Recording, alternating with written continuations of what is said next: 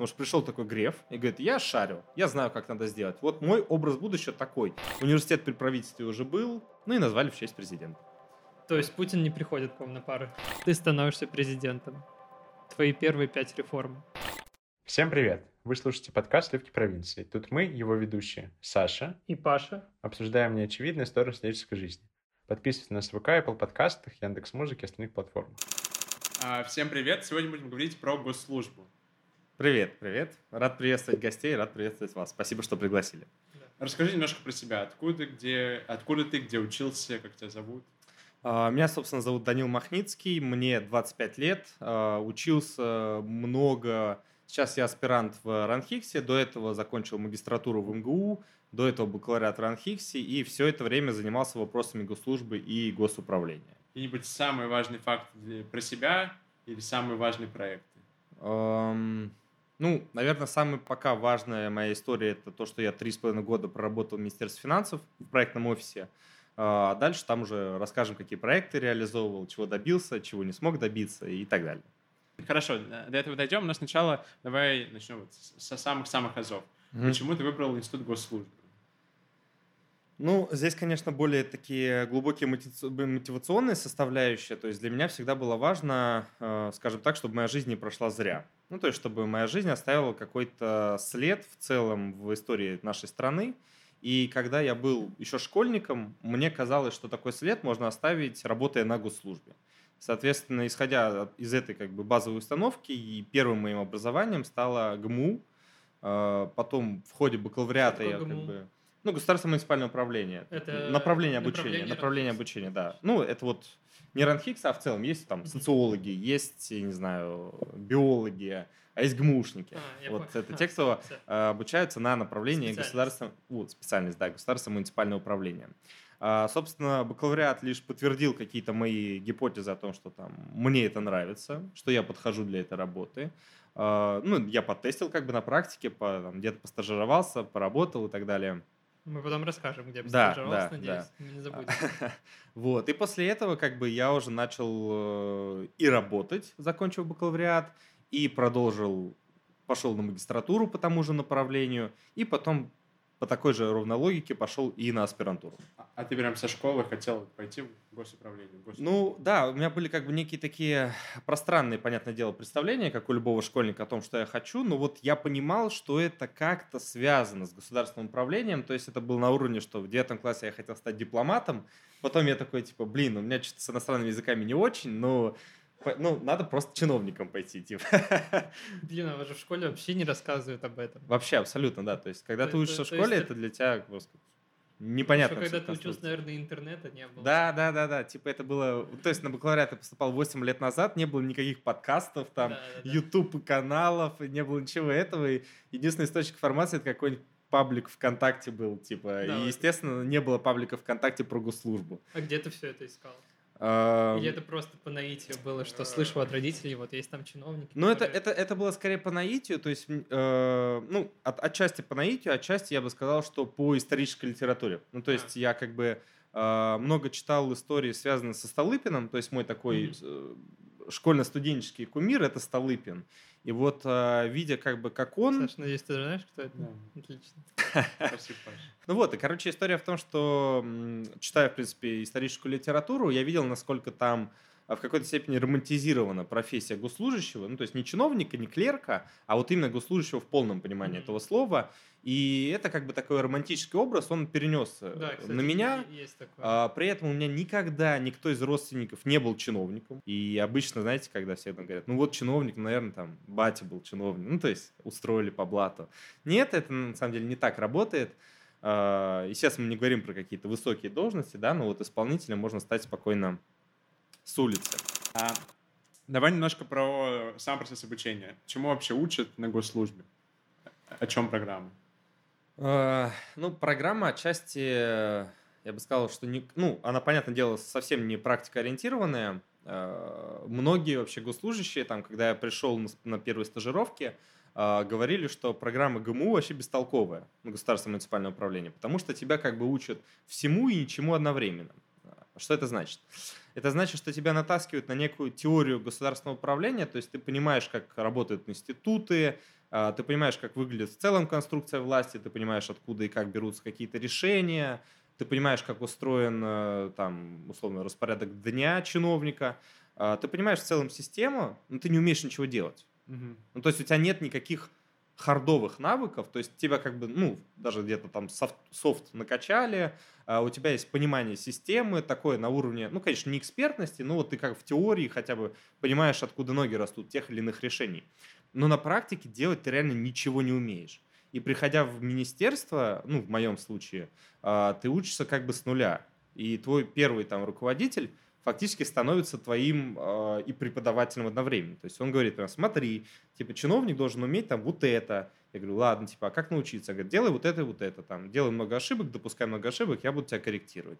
И все познается на практике. То есть, наверное, в этом главная проблема э, образования, которое связано с госмуниципальным управлением, потому что тебя учат управлению, но ты при этом как бы школьник вчерашний, и где управление, а где ты, это немножко разные вещи. То есть базово как бы управление это же менеджмент, а, но даже как бы менеджмента там особо не учат. Там учат таким вот большим системным вещам.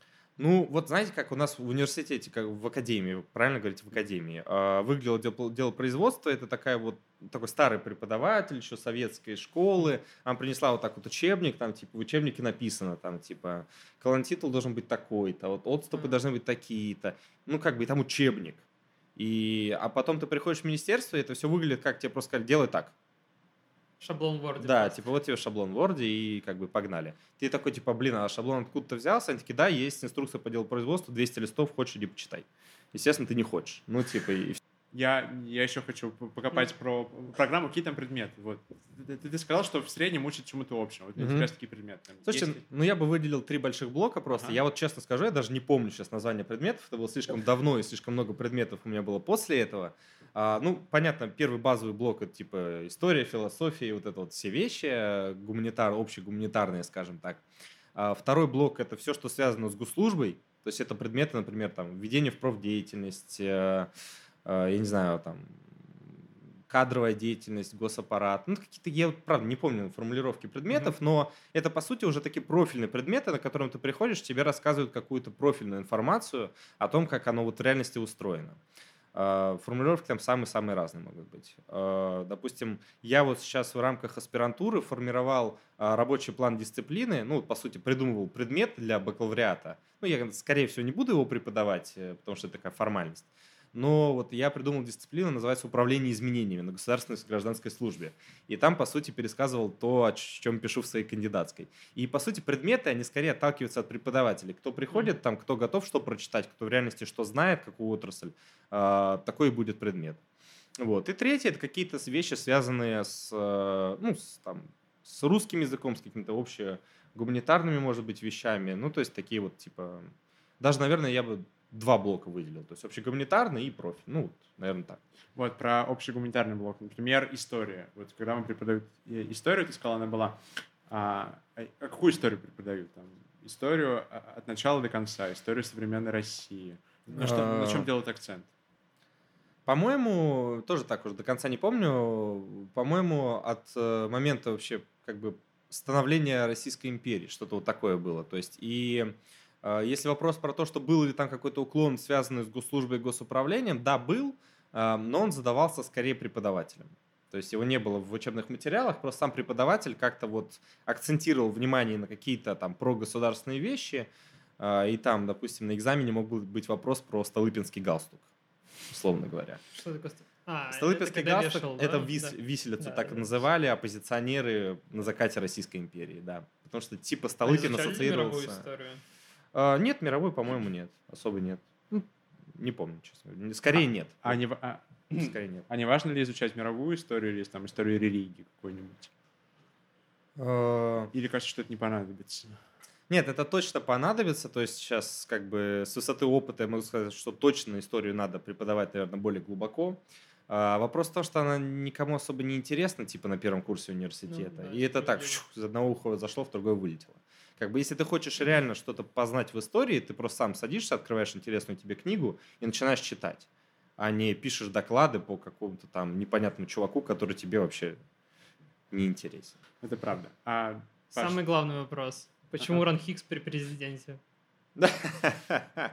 А, Я думаю, что здесь имеет э, вопрос наследственных вещей. А, Ранхик же образовывался на слиянии двух. Это была Академия народного хозяйства. Э, Ну, по сути, такой э, вуз, который отвечал за подготовку отчасти экономической элиты, ну, именно хозяйственной, не экономической, а хозяйственной элиты для Советского Союза, хозяйственной. А, И, по сути, университет ЦК КПСС, который отвечал за подготовку политической и партийной элиты. А, То, что потом стало РАКСом, Российская Академия Государственной Службы, это, по сути, вот эта вот академия при ЦК КПСС. Ну, то есть, по сути, э, самое пафосное номенклатурное учебное заведение огромного Советского Союза. Это, это было сделано вот примерно за пару лет до моего поступления, то есть это был где-то 2010-е А. года, я поступал в 2013, по-моему. Это было сделано, ну, потому что у нас есть, грубо говоря, финансовый университет при правительстве, Мгм. Э, Вот. Там, условно говоря, МГУ и СПБГУ имеют на федеральном уровне особый законодательный статус, и они являются, э, глав... ну, они являются уча- участниками, по сути, бюджетного процесса. Это очень важно, э, на самом деле. И тут надо Только было... Куда идут все эти деньги, никто не знает. Да, да, согласен. МГУ это вообще стра- страшная история. Надеюсь, меня не убьют за это. Вот. А, соответственно, Ранхиксу нужно было тоже дать какой-то весомый такой ведомственный статус. Университет при правительстве уже был. А, Кто еще у нас как бы... Какой еще, какая еще у нас институция сильна? Ну, тут у нас президентская институция самая сильная. Ну и назвали в честь президента. То есть Путин не приходит к вам на пары? Нет, Путин к нам не приходит на пару, он никогда, в принципе, не приходит. А, Всегда приезжает премьер на Гайдаровский форум. Ну, вот премьер бывает такой частотой пару раз в год приезжает. А что такое Гайдаровский форум? Гайдаровский форум – это, по сути, главная такая дискуссионная площадка. Ну, это вообще одно из главных мероприятий в Академии. Назови какой-нибудь один из топовых вопросов а, на форуме Гайдара. Что, например, вы обсуждали в последний раз? Что, что запомнилось? Ну, вообще сейчас самое то, что в тренде, это как бы цифровизация госуправления. Э, Ну, это не лично я обсуждал, то есть я был зрителем, там приглашают людей уровня типа губернаторов. А, Вот. Мне понравилось в последней сессии, было в последний, последний год, губернатор Ямал-Ненецкого автономного округа рассказывал о том, как они используют искусственный интеллект, как они имплементируют искусственный интеллект на госслужбе. Вот это было там лично для меня интересно. Я бы не смог спрашивать про работу и карьеру, не спросив про какую-то политическую позицию, Мгм. политическую позицию как в целом. А, Что ты думаешь про политику современную? Опиши свою политическую позицию и взгляды. Ну, я национал-демократ, то есть я за сильные институты, я за свободную рыночную экономику, и при этом я, в принципе, за сильное государство в плане военной отрасли, в плане сильной и активной, проактивной внешней политики, в плане даже в какой-то степени а, социальной поддержки населения. То есть я бы сказал, что я такой правоцентрист, а, при этом вопросы национальные для меня не табу. У меня, наверное, еще один вопрос остается. Ты Давай, говоришь, давай. что нужно делать крепкое государство. Мгм. Ну, не нужно делать, ты сказал, за. Ну, я приверженец, да. Да, да, да. да. А, крепкое государство — это именно хорошие госинституты или сильная вертикаль, как у нас сейчас? Смотрите, Ну, это... Просто да, это да. вопрос к тому, что формально-то мы федерация. Мы, мы формально федерация, но федерацией мы фактически не являемся. Если Да. посмотреть структуру межбюджетных отношений, структуру межвластных полномочий, у кого Мгм. какие полномочия, Россия не является федерацией вовсе. Да. Россия является огромным, громадным, самым большим в мире уни- унитарным государством. Ам, Что такое сильное государство? Первую очередь, да, это сильные институты. Это сильнейшие институты, которые нельзя сломать.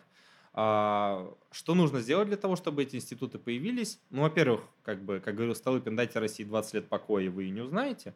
Покоя внутреннего и внешнего, что очень важно. Должна быть, наверное, да, должна быть сильная вертикаль в том плане, что если мы человека избираем на какую-то должность, у него должны быть полномочия и у него должно быть финансирование. То есть, условно говоря, сейчас в России нет сильной вертикали власти. Люди избрали, например, губернатора, у этого губернатора нет полномочий реально радикально решить вопросы в регионе. У этого губернатора нет денег на то, чтобы решить эти вопросы. У губернатора нет полномочий по изменению законодательства и нормативки. То есть вот это слабая вертикаль власти, это, по сути, э, большое унитарное государство, которое управляется из администрации президента. А, как бы мы видим это государство по-другому. Мы видим это государство, когда если человека избрали, да, должны быть прозрачнейшие выборы, то есть институт выборов должен быть просто безукоризненный, но если этого человека избрали, вот у него есть по полномочиям там 4 года, за эти 4 года он должен полностью реализовать как бы свою программу. И мы должны дать ему инструменты, мы должны ему дать деньги. ис- исполнил, мы посмотрели, переизбрали, не переизбрали. Вот так, я считаю, должно работать, а не так, как сейчас.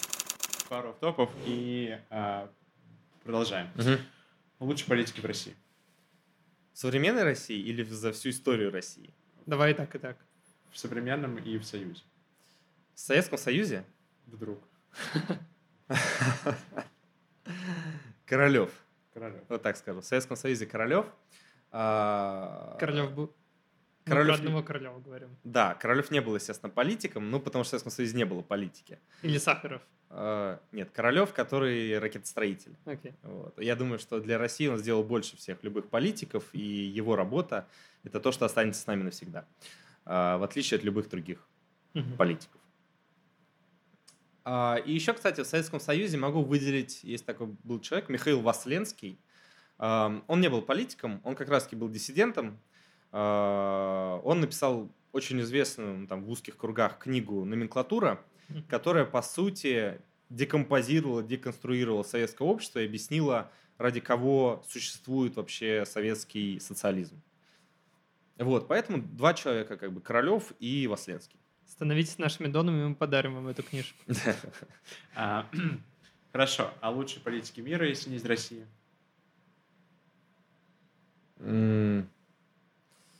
Ну, отчасти, наверное, я бы мог сказать, что Черчилль, э, потому что он очень вдумчиво подходил как бы к тем решениям, которые реализовывает. Он очень достойно провел свою страну через испытания, при этом он очень достойно относился всегда к России.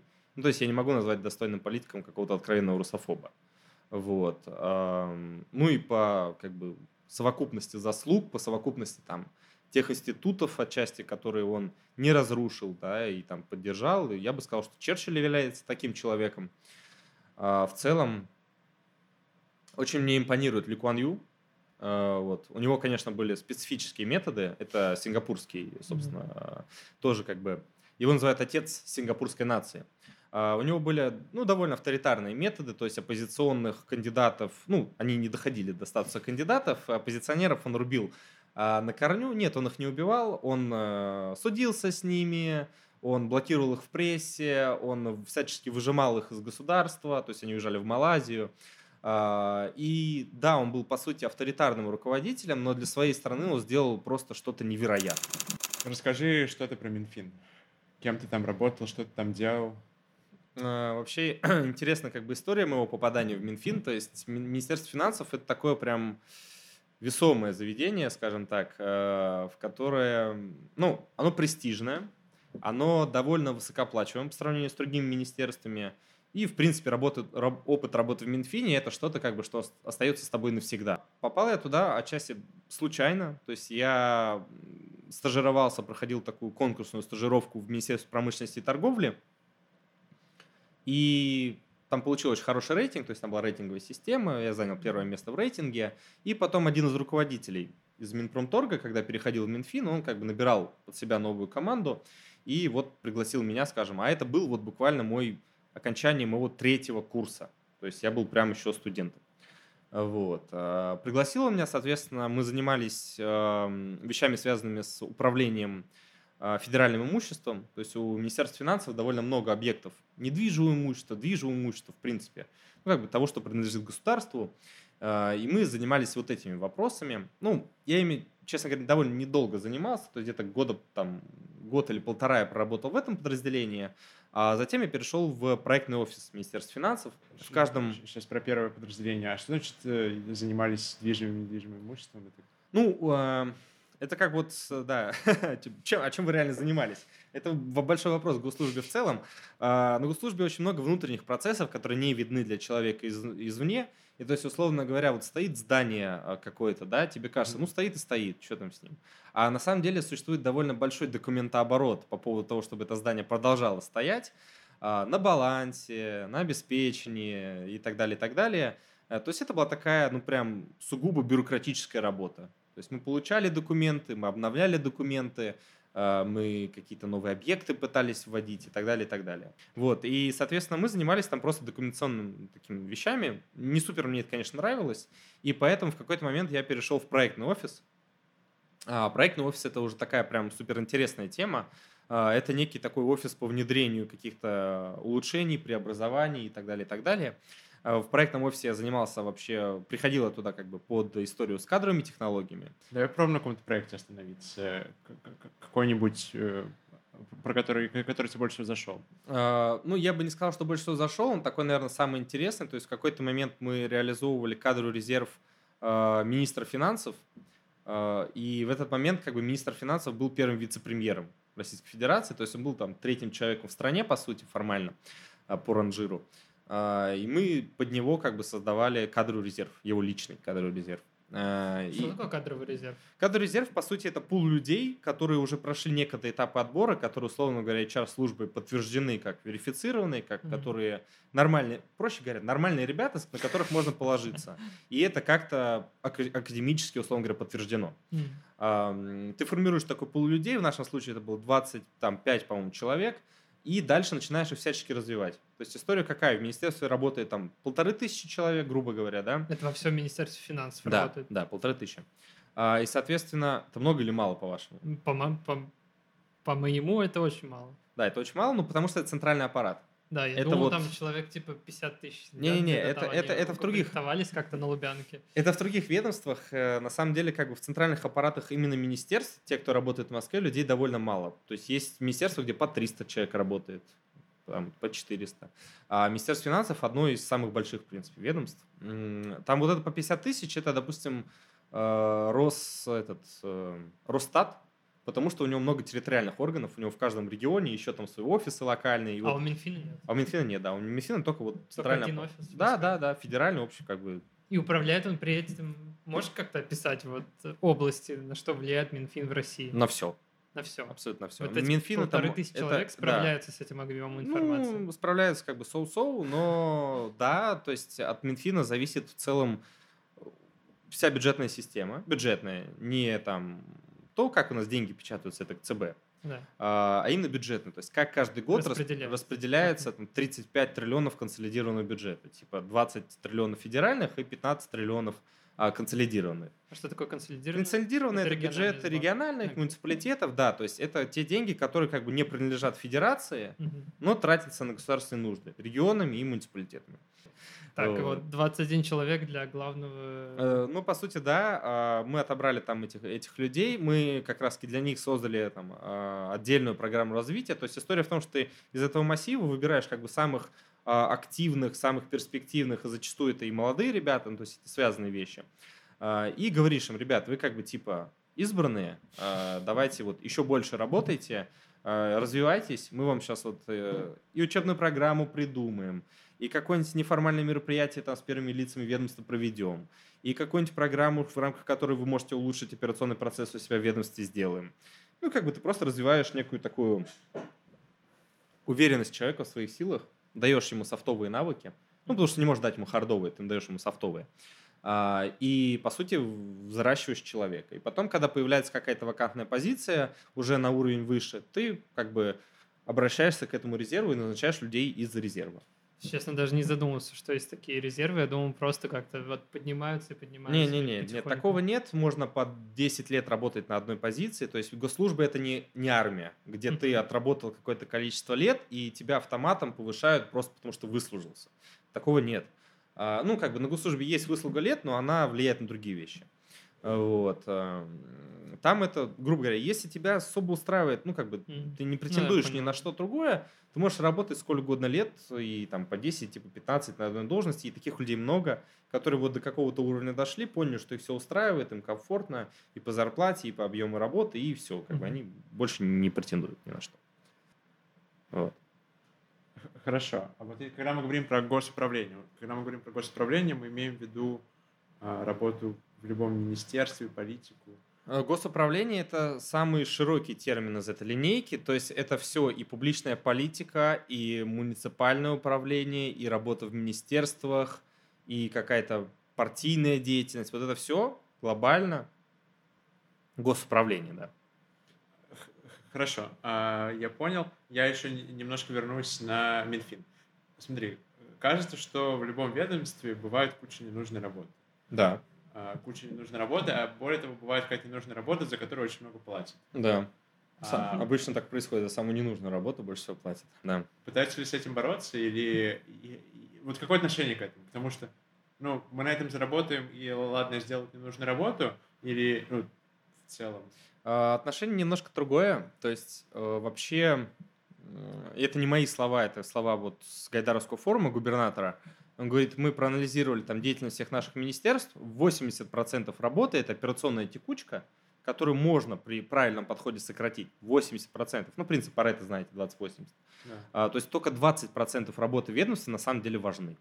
80% того, что происходит на госслужбе, не имеет никакого практического смысла, никакого отношения к экономическому росту, никакого отношения к э, качественному госуправлению.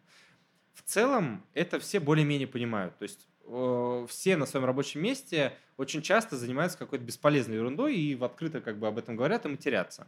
Но это вопрос не в том, что мы сейчас зашибем на этом денег. Во-первых, денег там особо никто не зашибает. Зарплаты там в два ниже раза, чем в консалтинге поначалу, а если мы говорим о управленческих должностях, то и в 10 раз ниже. А, Денег-то не зашибает никто. Э, Это вопрос про, ну, типа, я должен сделать все, чтобы мой отдел, мой департамент как бы вырулил и сделал хотя бы что-то полезное. То есть, типа, все понимают, что есть огромный массив ненужной работы, но не сделав ее, ты не сделаешь вот эти вот нужные 20%. Бывает такое, что иногда спускаются сверху задания, которые оплачиваются просто зашибись как круто. М. А на деле они вот просто ненужные. Мгм. Вот, вот, вот просто, когда человек Да, начинает выполнять, вот. Пытаются с этим бороться, потому что кажется, такого мусора Нет, много. а, с этим точно не пытаются бороться, потому что это, по сути, государственный приоритет. Ну, то есть вот эта вот история, допустим, там, грантовая, да, когда огромные деньги идут на какие-то направления, ну, наверное, ты про это говоришь, а, это как раз-таки история про государственные приоритеты. То есть вот в какой-то момент государство понимает, что ему нужна, там, допустим, цифровизация отдельных отраслей. И они как бы переначивают всю там грантовую программу на тех э, институты, там, тех людей, те там, коллективы, которые занимаются цифровизацией. Что, в общем-то, логично. Ну, потому что, типа, тебе нужен прорыв в этой отрасли. Как его обеспечить? Ну, да, это тупой подход, я согласен, но вот залить деньгами. Но мне кажется, момент, когда ты финансируешь, нужно набрать хороших, хороших управленцев, тех людей, которые будут эти деньги перераспределять, которые будут понимать, за что сколько платят. А, есть а вот здесь, вот, здесь, вот здесь вопрос методологический. То есть, да, я согласен с тем, что за, за хорошими деньгами должны идти хорошие управленцы, то есть хорошие менеджеры операционные. Это я полностью согласен. И здесь мы приходим к такой дилемме, ну, относительно пока неразрешимой. А, Должен быть министр, а, ну, допустим, образования педагогом, ну, практикующим, грубо говоря, да, то есть он был преподавателем, там, э, полностью прошел весь этот цикл, был научным сотрудником и так далее, и так далее. Или он должен быть отличным менеджером. Но мне кажется, что, по крайней мере, тот вопрос, про который я говорю, решается тем, что найдется человек, который посмотрит конечный продукт. Типа, а, что вообще как конечный продукт? А? Это, это, это к вопросу о публичном э, евангелисте какой-то отрасли, какого-то изменения. Поясню эту мысль. Я вот у себя в телеграм-канале э, пишу как раз тоже про такие отдельные заметки про госслужбу. Э, у меня телеграм-канал Russian Civil Service, он, в принципе, довольно... Мы поп- оставим ссылку, Да. не переживайте. Это, в принципе, самый, наверное, популярный телеграм-канал про госслужбы. Да, там не так много подписчиков, но это все практически вот чиновники из самых разных ведомств. Там 3200 это вот все вот чиновники из там, кто откуда.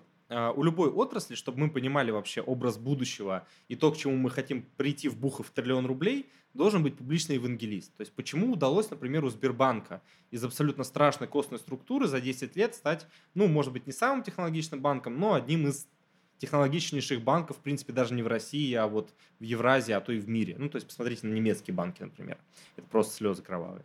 Потому что был публичный евангелист, потому что пришел такой Греф и говорит, я шарю, я знаю, как надо сделать. Вот мой образ будущего такой. Сбербанк через 10 лет будет таким. Дайте мне денег вот под эту задачу. И все таки ну, блин, дадим. А, еще такой вопрос. Если мы хотим идти в госуправление, с чего нам начинать? К чему готовиться? Ну, готовиться к э, жизни на низкую зарплату и А готовиться... можешь сказать, пожалуйста, тут много раз уже ты говорил это слово, это какие рамки? Ну, смотрите, эм, Можно там в средних зарплатах. Ну вот я, я пройдусь по средним, да. Тут история какая? То есть э, госслужба, она очень разная. То есть, Да. условно говоря, в Министерстве финансов, где я работал, э, это считается одним из высоко- самых высокооплачиваемых ведомств, Мгм. самых высокооплачиваемых ведомств. При этом, когда я начинал там работать, зарплата у меня была на уровне 1040 рублей. В каком-нибудь Минприроды, которая там типа на два порядка ниже, чем Минфин по уровню оплаты труда, двадцатку будешь получать. Вырастешь 40. Еще вырастешь, будешь руководителем, 60 тысяч будешь получать. Ну, типа, в Минфине, да, там Очевидный можно... вопрос, видимо, из-за этого растет коррупция. Нет, а, не связанные вещи абсолютно. Вообще не а, связаны. Вообще не связанные. А когда ты являешься чиновником такого низового уровня, у тебя фактически нет возможности развивать какие-то коррупционные схемы, потому Мгм. что, ну, то есть, как бы, бюрократия в России, она потихоньку приближается к такой выборовской идеальной бюрократии. Ну, она очень далека от нее, конечно, но вот будучи просто чиновником, тебе не на чем воровать, с кем-то о чем-то договариваться, ты никакие деньги не распределяешь, ты занимаешься, ну, вот там я рассказал, да, какие-то проекты, Мгм. Э, или ты занимаешься там какими-то документами, или ты занимаешься взаимодействием с другими Ну, то есть у тебя нет доступа к тем ресурсам, где вот можно сказать, Где можно миллиардик сюда, миллиардик коррупционную туда. ренту, да, А, какую-то коррупционную понял. ренту получить. А, а этот уровень это где-то вот там от директора департамента федерального министерства, но чтобы стать директором департамента, нужно лет 15 попахать. Вот, а, хорошо. А, готовиться к низким зарплатам еще. Готовиться к низким зарплатам, готовиться к, ну, к переработкам. Да, это, конечно, там не стратегический консалтинг, не по 12 часов в день, ну, там 10 часов спокойно. А, Ну, а где-то реально люди работают по 12 за вот такие деньги. Все зависит от структурного подразделения довольно сильно. Вот. Ну и готовиться к тому, что большая часть работы будет довольно бессмысленной. Ну, то есть ты как бы должен это понимать. То есть а, очень большая проблема, что на госслужбе как бы есть некоторые места, где нормально платят, есть некоторые места, где интересные задачи, и как бы люди там из бизнеса, из частного сектора, ну, имеют сейчас такая, бывает модно перейти там на госслужбу, а, на хорошую должность какую-то там понтовую, звучащую, и как бы всем кажется, что вот я сейчас приду в госаппарат, все изменю. А, Если вопрос про образование, то нет, вообще бессмысленно что-либо там учить, все равно придется учиться заново, там, чему, чем бы ты до этого не занимался. А, Нету хорошего вуза и хорошей программы. Не, ну, как бы повышение квалификации какой-то может помочь. Может, может помочь магистратура там отчасти. Ну, то точно не бакалавриат.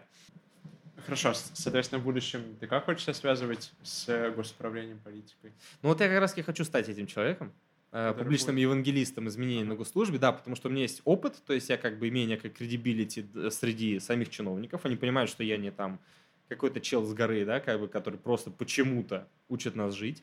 А, Я прошел тот цикл, я там хорошую карьеру относительно построил для своих там лет. А, При этом у меня есть академический научный бэкграунд, у меня там будет там, степень, дай бог, если все сложится. А, У меня есть публикационная активность, канал, э, телеграм-канал, подкасты, я пишу статьи в разные деловые издания. А, Я не знаю, позволит время, напишу книгу, точно, ну, научпоповскую про госслужбу, вот про все вещи, да, которые мы с вами здесь обсуждаем. Это же все можно писать очень интересную про эту книгу, про то, как реально устроено госуправление, как Да. реально вообще место человека в госуправлении и так далее. И вот делая это все, в принципе, ну, я как бы и- рассчитываю занять вот эту нишу. Есть у тебя хорошие ориентиры на это дело? А, Ну, из существующих на Ютубе там или где-то еще. Это отчасти удалось Шульман, Да. но у Шульман а, как бы в этом плане стартовые условия были сильно лучше, потому что отрасль, которой она занимается, это политология. Да. Поли- Ну, как бы, а политика людям, в принципе, интереснее. То есть, и это скорее из категории, что чувак интересуется политикой, и ему хочется чувствовать себя умным в политологии, да, как бы разбирающимся, поэтому слушает Шульман. То есть тут очень понятный паттерн поведения. Это я. Вот. А, а, условно говоря, мало кому интересны проблемы госуправления. То есть, и как вот это завернуть так, чтобы стать Шульман только от госслужбы. Объясни сначала, кто такой технократ? А, технократ — это кадровый чиновник, которого не интересует мнение народа. Ну, то есть это человек, который выполняет некую функцию системы, выполняет ее лучше других, потому что он к этому готовился, учился, тренировался и так далее, и так далее, но его не интересует, как эта история связана с социумом, с рейтингами и так далее, и так То далее. есть это, по сути, формально политик, но вне политики. Нет, это вообще не политик, это как раз антагонист политики. Он делает то, что сказал ему руководство, он делает это лучше всех. Но э, его, ну, откуда я узнал это слово, как бы я его не знал с рождения, понятно. Я узнал, когда там кто-то, не помню кто, вот тоже из разряда Шульман, Зубаревич или там какой-то Ройзман, давно Мгм. было, э, говорил там про молодых мэров-технократов. Ну, у Ройзмана очень хорошие твиты, да. Да. Ну, по сути, мэр — это же прям политическая фигура. Мэр, да, сто процентов. Должна быть. Да, должна быть, да. Но туда иногда сажают Совет технократов. технократов, Вот, которые как бы вот. Все верно. Видимо, Вот это то противоречие, которое Да. я тебе сказал. Губернатор ставит своего человека. Он знает, что это у человека супер хорошее образование. Он там Master of Public Administration в Ранхиксе закончил. Он э, технологический процесс шарит просто от А до Я. э, лучше любого политика. Но он не политик. Он выполняет волю того, кто его поставил. Вот, условно говоря, в Советском Союзе это называлось номенклатура. Ну, то есть это люди, которых ставят вышестоящие люди, чтобы они выполняли нижестоящие задачи. И делали это технологично. Мгм. Вот. а Технократы в современной России это, по сути, такие люди. Это хорошо или плохо? Это плохо, это ужасно, это отвратительно. То То есть это, это хорошо, что это- эти люди имеют профильное образование, я сам, грубо говоря, такой. да, То есть да. меня вот отчасти можно было бы назвать технократом. У меня идеальное профильное образование, у меня там хороший научный бэкграунд, у меня хороший опыт работы. Вот я мог бы стать технократом, то есть одна из веток моего личного профессионального карьерного развития – стать технократом. Просто душу как бы государству продать, сказать, мне все, меня больше ничего не интересует, я делаю то, что вы скажете, делаю это на хороших должностях за очень хорошие деньги, за очень хорошие там престижные позиции, но я не задумываюсь о том, как это влияет на людей. Вот это технократическая позиция, а, я ее уважаю в какой-то степени, она хорошая, то есть это просто такие профессионалы от государства, знаешь, типа. Так, окей. Еще вопрос, вытекающий из технократии. Вообще, с- на твой взгляд, сложно управлять людьми? Вот как мы берем Это самое как, сложное. как Самое сложное. подход к этому. Самое сложное. Это. Не, Да. не сложно управлять деньгами, не сложно управлять ресурсами, машинами, роботами, э, системами, сложно управлять людьми. Потому Да. что только люди это некая неуправляемая субстанция, непрогнозируемая субстанция. И там робота ты запрограммировал, ты знаешь, что он будет как бы пахать день и ночь по четкой как бы, да, траектории управления.